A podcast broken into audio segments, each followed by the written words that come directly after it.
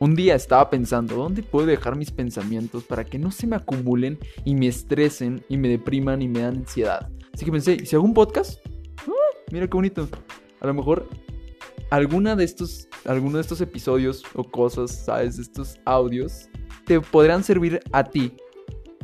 Y si no, pues bueno, no me importa, ¿sabes? Al fin y al cabo, lo que gano es expresarme y dejar mis pensamientos en un lado donde se van a quedar infinitamente. Así que bueno, te amo, ojalá te guste.